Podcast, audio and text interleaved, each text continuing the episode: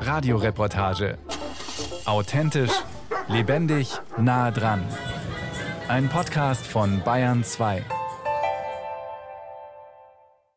Morgen. Ich bin die Anne.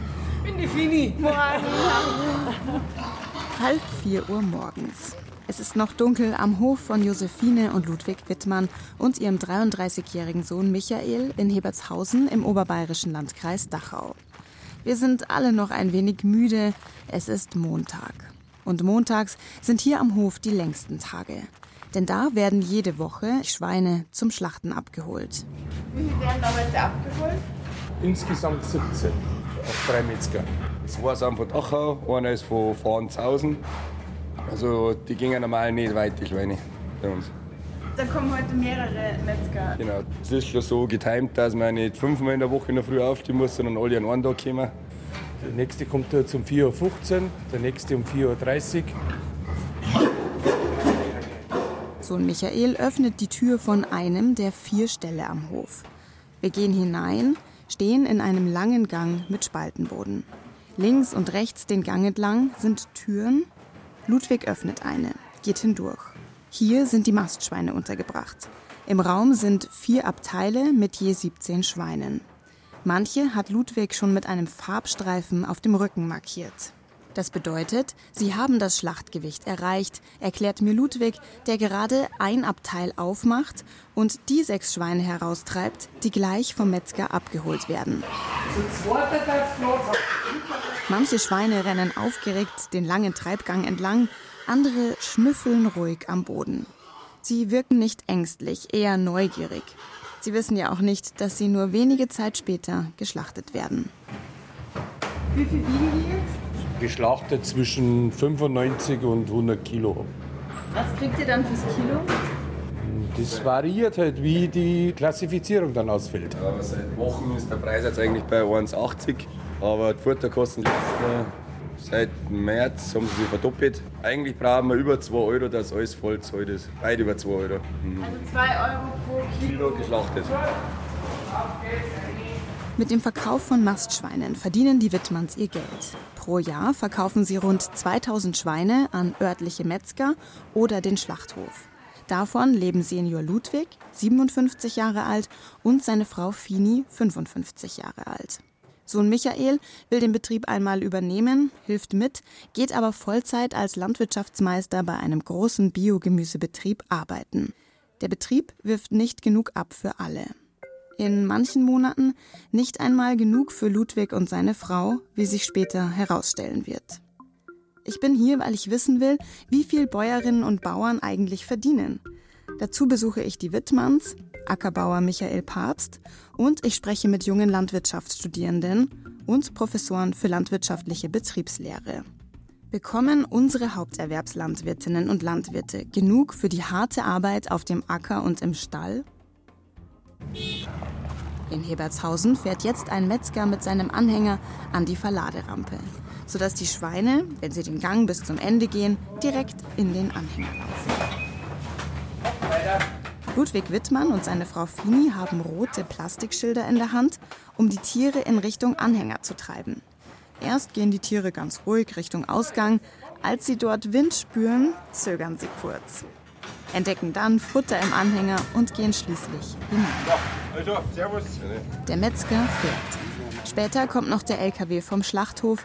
Der holt die anderen Schweine ab, die auch schon das Schlachtgewicht erreicht haben. Denn ist das erreicht, müssen sie geschlachtet werden. Das Problem, weil viele Schweine von uns nach Italien zum Parmaschinken machen gingen. Und die haben so eine spezielle Form und die müssen immer alle gleich groß sein.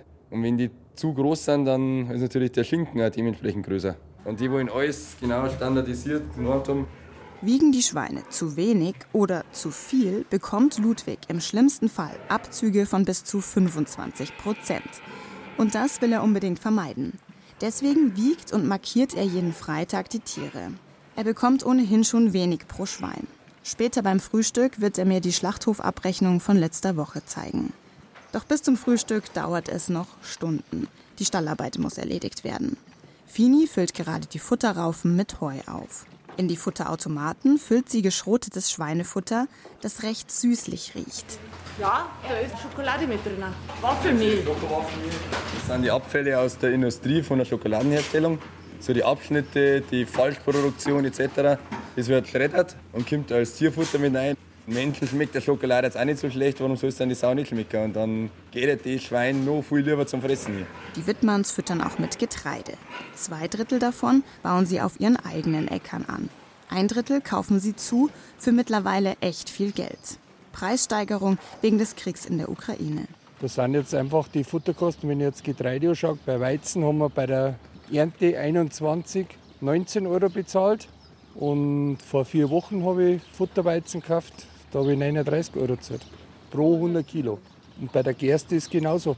Die Futterkosten haben sich also fast verdoppelt. Auch die Kosten für den Stahlbau sind gestiegen. Wittmanns haben ihren Maststall letztes Jahr um 60 Mastplätze erweitert und auf Tierhaltungsstufe 2 umgestellt. Heißt, die Tiere haben etwas mehr Platz. Kostenpunkt? Wenn man bedenkt, dass der erste Teil vom Stall 2009 270.000 gekostet hat, der ganze Stall mit allem fix und fertig und bloß der kleine Anbau für 200.000 gekostet hat, da kann man sich vorstellen, wie die Kostensteigerung die letzten 13 Jahre sind. Die Wittmanns bekommen durch diese Investition ins Tierwohl 6 Euro pro Schwein mehr. Aber so richtig lohnt sich das jetzt noch nicht, erklärt Ludwig. Das ist das Geld, wo dann vielleicht irgendwo plus minus null auskriegst. Neben dem Stall für die Mastschweine gibt es hier am Hof noch drei weitere. In einem Stall sind die tragenden Sauen, im sogenannten Deckzentrum sind die Sauen, die zu besamen sind und im vierten ist der Abferkelstall. Und das ist besonders hier, denn für gewöhnlich spezialisieren sich Landwirte entweder auf die Mast oder die sogenannte Ferkelerzeugung. Die Wittmanns machen beides. Ein geschlossenes System also. Sie sparen sich damit die Kosten für den Ferkelkauf. Sie rechnen beide Betriebszweige aber getrennt. Die sind jetzt von gestern auf heute auf die Welt gehoben. Ludwig hebt ein erst wenige Stunden altes Ferkel hoch, kürzt dessen Nabelschnur, damit es sich nicht daran verletzt und dass keine Keime sich verbreiten. Die Ferkelaufzucht ist mit die aufwendigste Arbeit hier. Impfen, kastrieren, prüfen, dass es allen gut geht, ob alle Ferkel gut ans Gesäuge der Sau kommen und genug fressen. Alle drei Wochen kommen rund 140 Ferkel hier zur Welt. Damit es auch weiterhin Ferkel am Hof gibt, besamt Ludwig im Deckzentrum die Sauen, die hier in Kastenständen stehen. Sohn Michael erklärt. Vom Besamen bis die fertige Mastsau rauskommt, vergeht ungefähr ein Jahr. Wenn wir jetzt die Sau besamen, in einem Jahr wissen wir nicht, was wir für unsere Sauen kriegen. Während die Wittmanns schon ein Jahr im Voraus für Nachwuchs sorgen, wird der Schlachtpreis jede Woche neu gemacht. Die Wittmanns können also ihre Produktion kaum an die aktuellen Preisentwicklungen anpassen, sondern müssen letztendlich den Preis akzeptieren, den sie gerade bekommen. Derzeit liegt er bei rund 1,85 Euro pro Kilo Schlachtgewicht. Also da ist man eigentlich am Markt voll ausgeliefert. Die Wittmanns würden sich mehr Planungssicherheit wünschen. Dann könnten sie auch besser abschätzen, ob es sich lohnt zu investieren. Gerade stehen wichtige Entscheidungen an. Die Wittmanns rechnen derzeit alle Optionen durch. Von Aufhören und Verpachten bis Ausbauen und auf Bio umstellen. Sie zeigen mir ihre Berechnungen. Bei uns im Betrieb, wenn wir jetzt alles vermieten dann, in einem guten Jahr hätten wir mit der Sau schon mehr, aber so wie die letzten Jahre hätten wir ungefähr ein Drittel mehr. Und da unten ist, wenn wir unseren Bestand, den wir jetzt haben, halten wollen, wenn wir das auf Öko umbauen, dann, dann bist du ungefähr bei 1,5 Millionen. Das muss man erst schauen, wie sich das entwickelt. Wenn die Leute immer weniger Geld haben, wird das Biofleisch zu teuer, dann wird es ja nicht mehr gekauft. Dann muss es entweder billiger werden, da man es losbringt, oder wir brauchen nicht mehr so viel. Ludwig in blauer Arbeitshose, hellbraunes Käppi, kurze graue Haare mistet im Deckzentrum noch mit der Schaufel aus. Es riecht stark nach Ammoniak, darunter mischt sich süßlicher Geruch vom Schweinefutter. Danach gehen wir Richtung Wohnhaus zum Frühstücken. Als sich die Wittmanns umgezogen haben und an den Frühstückstisch setzen, ist es kurz vor acht. Ihr Arbeitstag läuft also schon seit rund vier Stunden. Sie haben dann, wenn andere zu arbeiten anfangen, schon einen halben Arbeitstag hinter sich. Ludwig hat auf der Eckbank schon die Schlachthofabrechnung von letzter Woche bereitgelegt. Und die Zahlen, die er mir gleich zeigt, lassen verstehen, warum die Stimmung bei deutschen Schweinehaltern seit Jahren getrübt ist. Ortswechsel. Hochschule Weinstefan Triesdorf in Freising.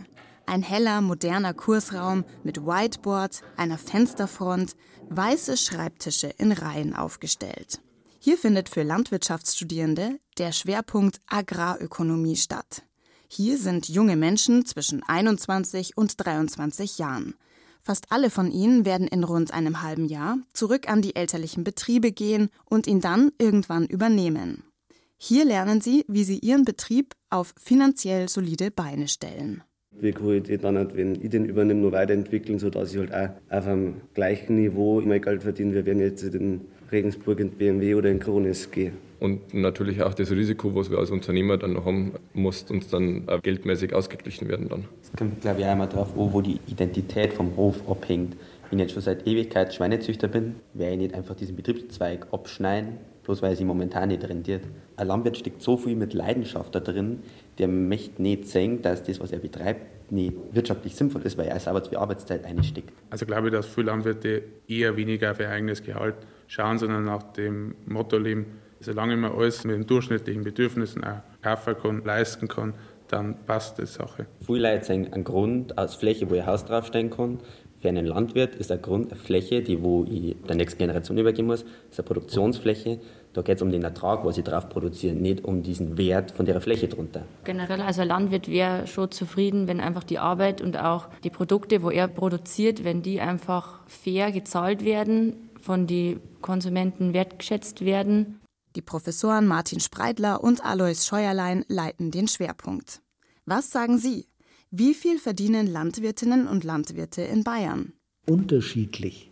Im Durchschnitt verdienen sie gemessen an ihren eingesetzten Faktoren, eigene Arbeit, Eigenkapital, eher unterdurchschnittlich, würde ich sagen. 50 Prozent der Landwirte schaffen eine positive Eigenkapitalbildung. Das heißt, sie machen Gewinne, die ausreichen, um ihr Leben zu finanzieren. Und 50 Prozent, da reicht der erwirtschaftete Gewinn nicht aus, um die Lebenshaltung finanzieren zu können aus der Landwirtschaft.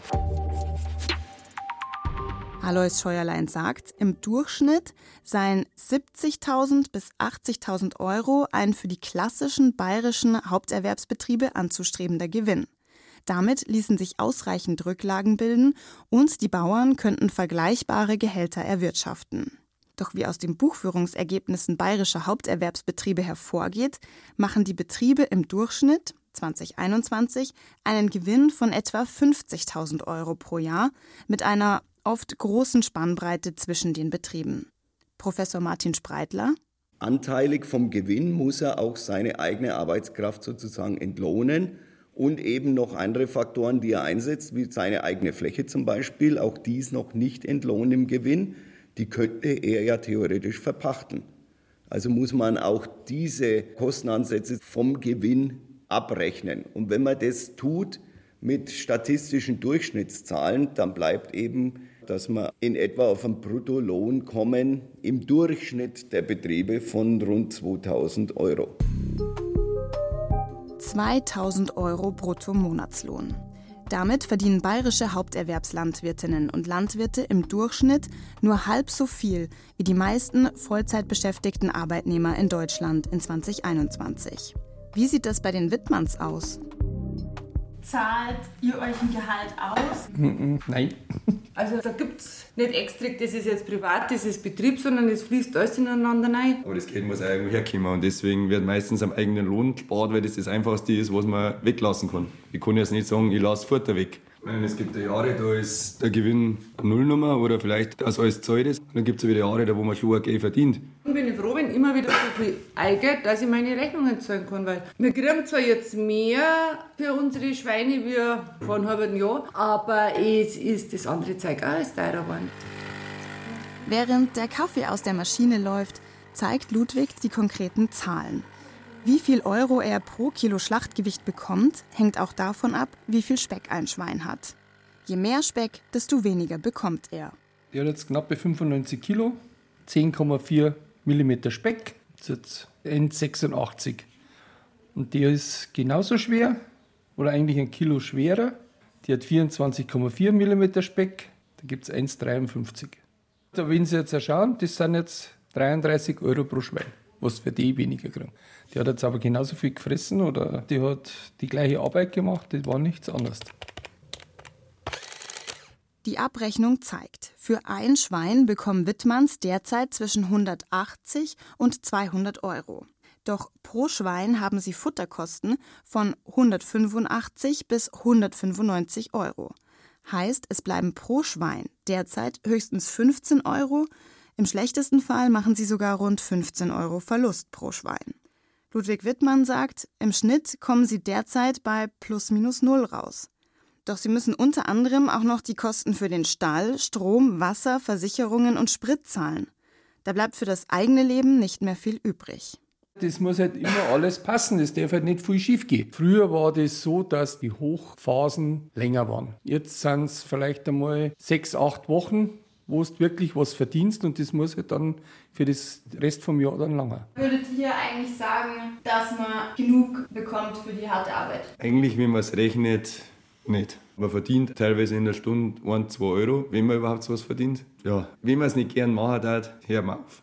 Im vergangenen Jahr haben laut dem Bayerischen Landesamt für Statistik rund 600 schweinehaltende Betriebe in Bayern aufgegeben, haben ihre Flächen an andere Bauern verpachtet.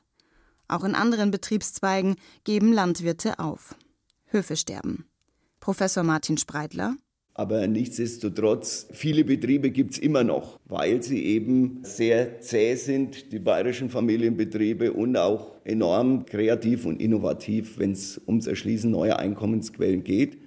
Neben der Möglichkeit zu wachsen und technisch aufzurüsten, gibt es auch die Landwirte, die nicht wachsen wollen oder können und die Flächen, die sie haben, so effizient wie möglich nutzen, um zusätzlich zur Landwirtschaft noch Einkommen zu generieren – erklärt Professor Alois Scheuerlein von der Hochschule Weinstefan Triesdorf.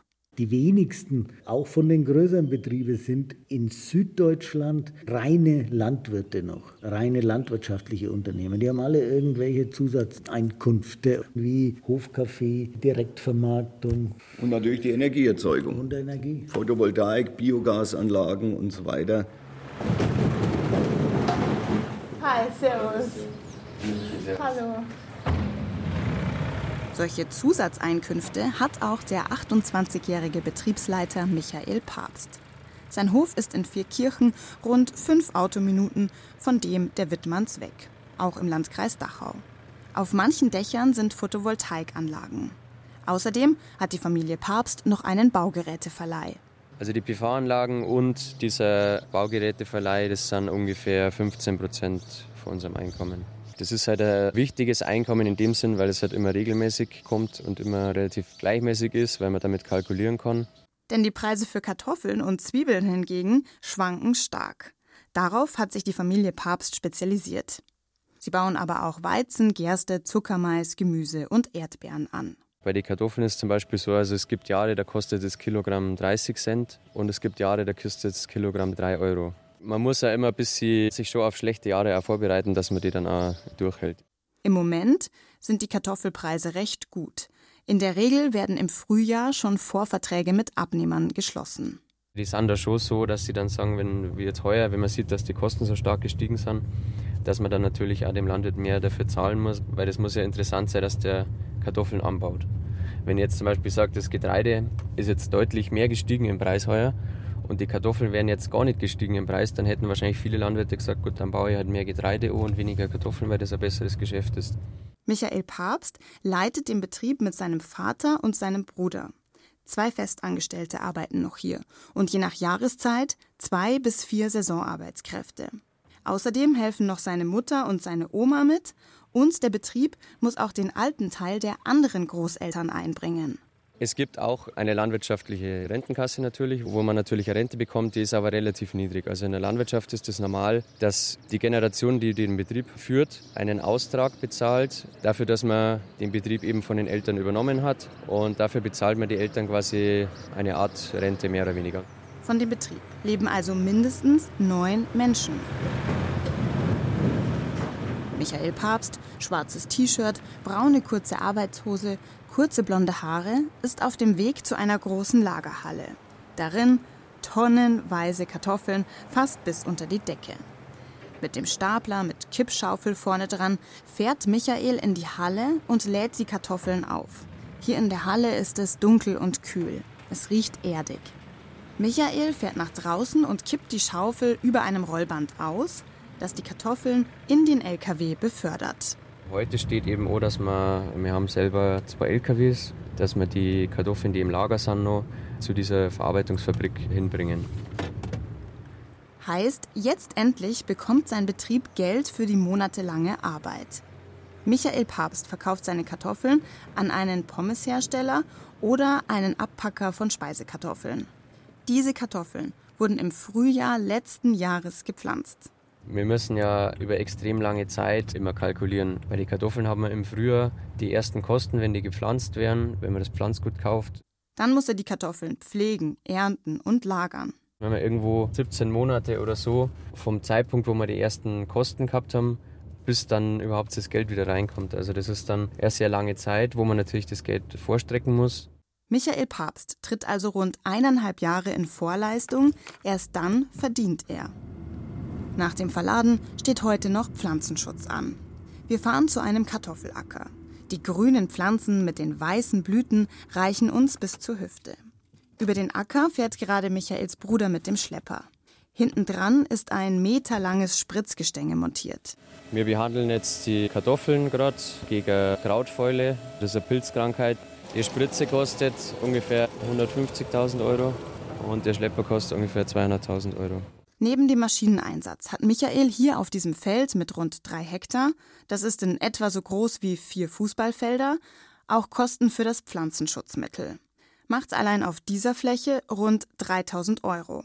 Außerdem 3200 Euro für Dünger, das Pflanzgut kostet rund 2400 Euro, Löhne rund 900 Euro. Und dann bleiben für diesen drei Hektar ungefähr 7500, 7800 Euro übrig. Und davon muss Michael Papst noch die Kosten für die Lagerung, also die Halle und den Strom, sowie die Auslieferung der Kartoffeln bezahlen. Die Familie Papst bewirtschaftet insgesamt rund 400 Hektar Fläche. Wie jeder andere landwirtschaftliche Betrieb auch, bekommen auch sie Agrarsubventionen. Die Höhe dieser Direktzahlungen ist abhängig von der bewirtschafteten Fläche.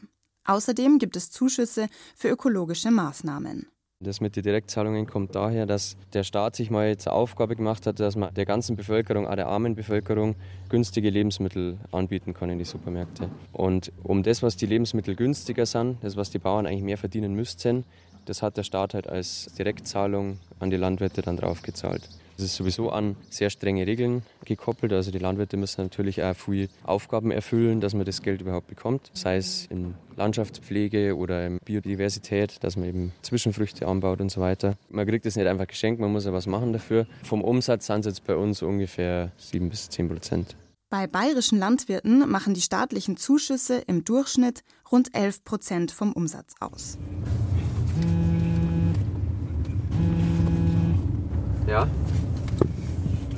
Servus. Michael Papst bekommt einen Anruf. Sein Handy klingelt oft. Für den 28-jährigen Betriebsleiter gibt es viel zu organisieren. Er hat eine Ausbildung zum Landwirt gemacht, die Meisterschule und dann den Agrarbetriebswirt. Seine Arbeitstage sind lang. Normaler Tag ist für dich ja schon ein zwölf Stunden Arbeitstag. Mehr oder weniger, ja. Zwölf Stunden habe ich eigentlich immer. Also sage, wenn ich um 7 Uhr anfange, vor 8 bin ich selten daheim. Und wie viel verdient er selbst? Ich zahle mir im Monat einen gewissen Betrag, also 1200 Euro auf ein privates Konto. Von dem Konto zahle ich dann zum Beispiel die Miete, Kleidung, wenn ich in Urlaub fahre, solche Sachen. Und sowas wie jetzt die Verpflegung, die am Betrieb gemacht wird, also Mittagessen, Abendessen und so, das wird eigentlich alles aus dem Betrieb bezahlt, mehr oder weniger. Michael wohnt nicht am Hof, sondern mit seiner Freundin in einer Wohnung im Ort. Viel Zeit fürs Privatleben bleibt bei so langen Arbeitszeiten nicht. Das muss man halt in Kauf nehmen. Also für mich ist das der schönste Beruf, den es gibt. Man muss viel arbeiten, man muss viel einstecken können, aber es gibt da sehr viele schöne Momente einfach, wo man sagt, deswegen mache ich das. Was ist das für dich? Also warum machst du den? Ja, so wie da, wenn man jetzt sieht, dass die Pflanzen eigentlich super ausschauen und super wachsen und das, was man alles an Arbeit eingesteckt hat, auch dann sich widerspiegelt, das macht dann dann schon glücklich. Dadurch, dass die ganze Familie mitarbeitet, ist es halt auch mal einfacher, dass jemand anders einspringt für jemanden, dass man halt mal kurzfristig einmal sagen kann, ich muss jetzt heute zum Einkaufen, kannst du schnell die Arbeit für mich machen. Das sind halt dann wieder Vorteile. Die Frage, wie viel verdienen Landwirtinnen und Landwirte, lässt sich nicht pauschal beantworten. Denn die Betriebe haben unterschiedliche Zweige, Größen und Standorte. Außerdem hängt das Einkommen der Landwirte von Faktoren wie dem Wetter, politischen Ereignissen oder den Mitbewerbern ab. Eine einfache Antwort wäre wohl, der Großteil verdient unterdurchschnittlich. Da gibt es viele andere Berufe, wo man mehr Geld verdienen würde bei gleicher Arbeitszeit. Und in der Landwirtschaft ist auch immer sehr viel Leidenschaft mit dabei, sonst würde man das nicht machen. Im Gesamtpaket Haupterwerbslandwirt steckt auch, weitestgehend sein eigener Chef zu sein, freier Unternehmer, seinen Arbeitsplatz zu Hause zu haben, mit der Familie viel zusammen zu sein, viel Platz zu haben. Auf der anderen Seite stehen die Bauern unter hohem wirtschaftlichen und gesellschaftlichem Druck, haben lange Arbeitstage, kaum Urlaub. Wenn eine schlechte Phase kommt, wird die meistens dadurch kompensiert, dass sich der Betriebsleiter und die Familienmitglieder selbst weniger Lohn auszahlen und an der Lebensqualität einbüßen. Jeder Euro in der Landwirtschaft ist hart erarbeitet.